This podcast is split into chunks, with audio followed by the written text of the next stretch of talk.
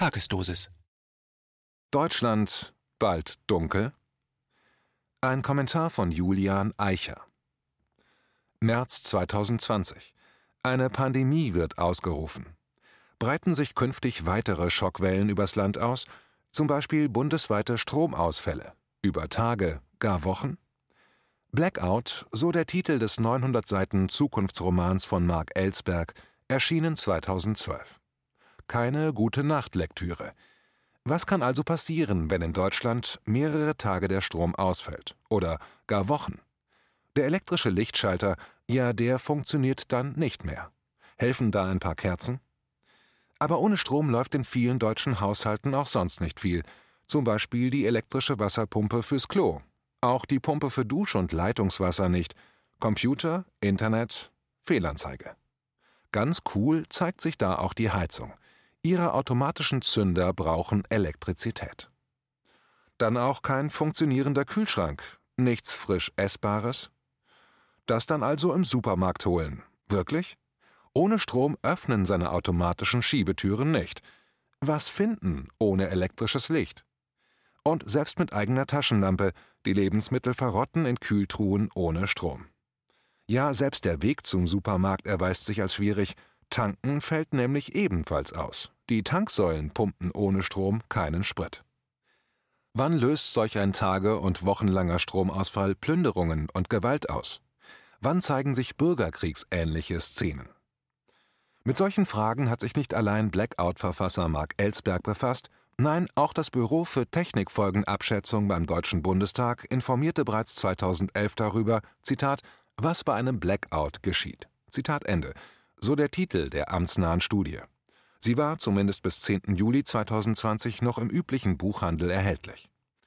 Die Stromausfallstudie warnt etwa davor, dass wenig Wasser in den Häusern auch weniger fließendes Nass in den Abwasserleitungen bedeutet. Daraus entstünden dann, so die Studie, Zitat, Probleme durch Verstopfungen, Geruchsbildung und Krankheitsüberträger wie zum Beispiel Ratten. Zitat Ende. Kurz, ohne Strom stinkt's.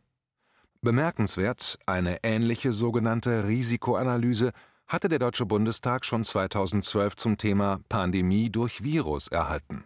Geschehen ist seither bis Frühjahr 2020 wenig. Mehr als ein Grund also, die Stromsicherheit nicht alleine den Regierungen zu überlassen. Das empfahl 2011 bereits die Blackout-Schrift beim Bundestag.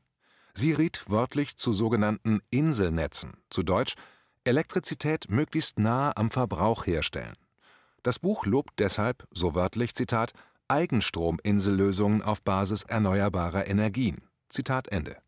Also natürlich vorhandene Kräfte wie Tageslicht, verheizbare Pflanzen, auch Biomasse genannt, Erdwärme, Wasserkraft und Windkraft.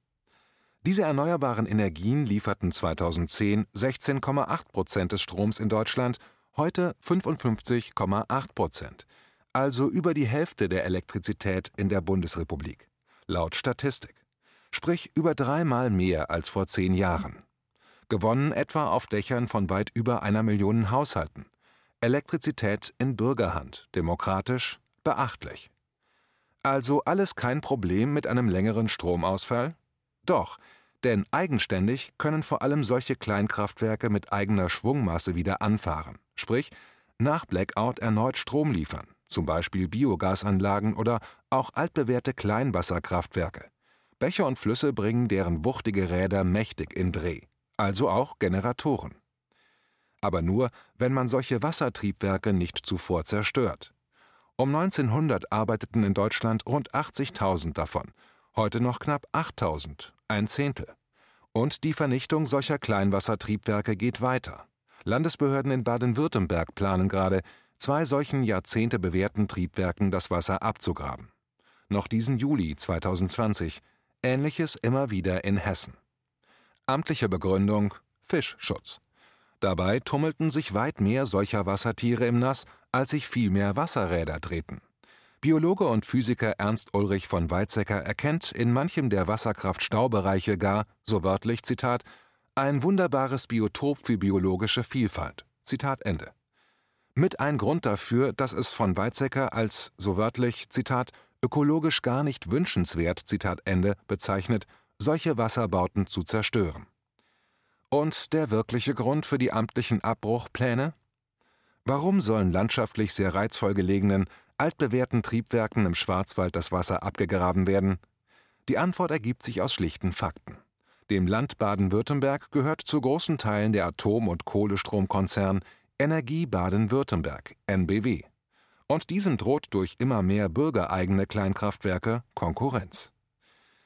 Noch aber drehen sich die Räder in der mittelständisch-bürgerschaftlich betriebenen Schwarzen Säge und der Schattenmühle im Südschwarzwald. Noch hat die amtliche Zerstörungswut ihr Unheil nicht vollzogen. Regenerativ Energien retten statt bürokratischem Blackout. Das steht jetzt an. Wie schrieb Thriller-Autor Mark Ellsberg auf seinem Bestsellertitel Zitat Morgen ist es zu spät. Zitat Ende.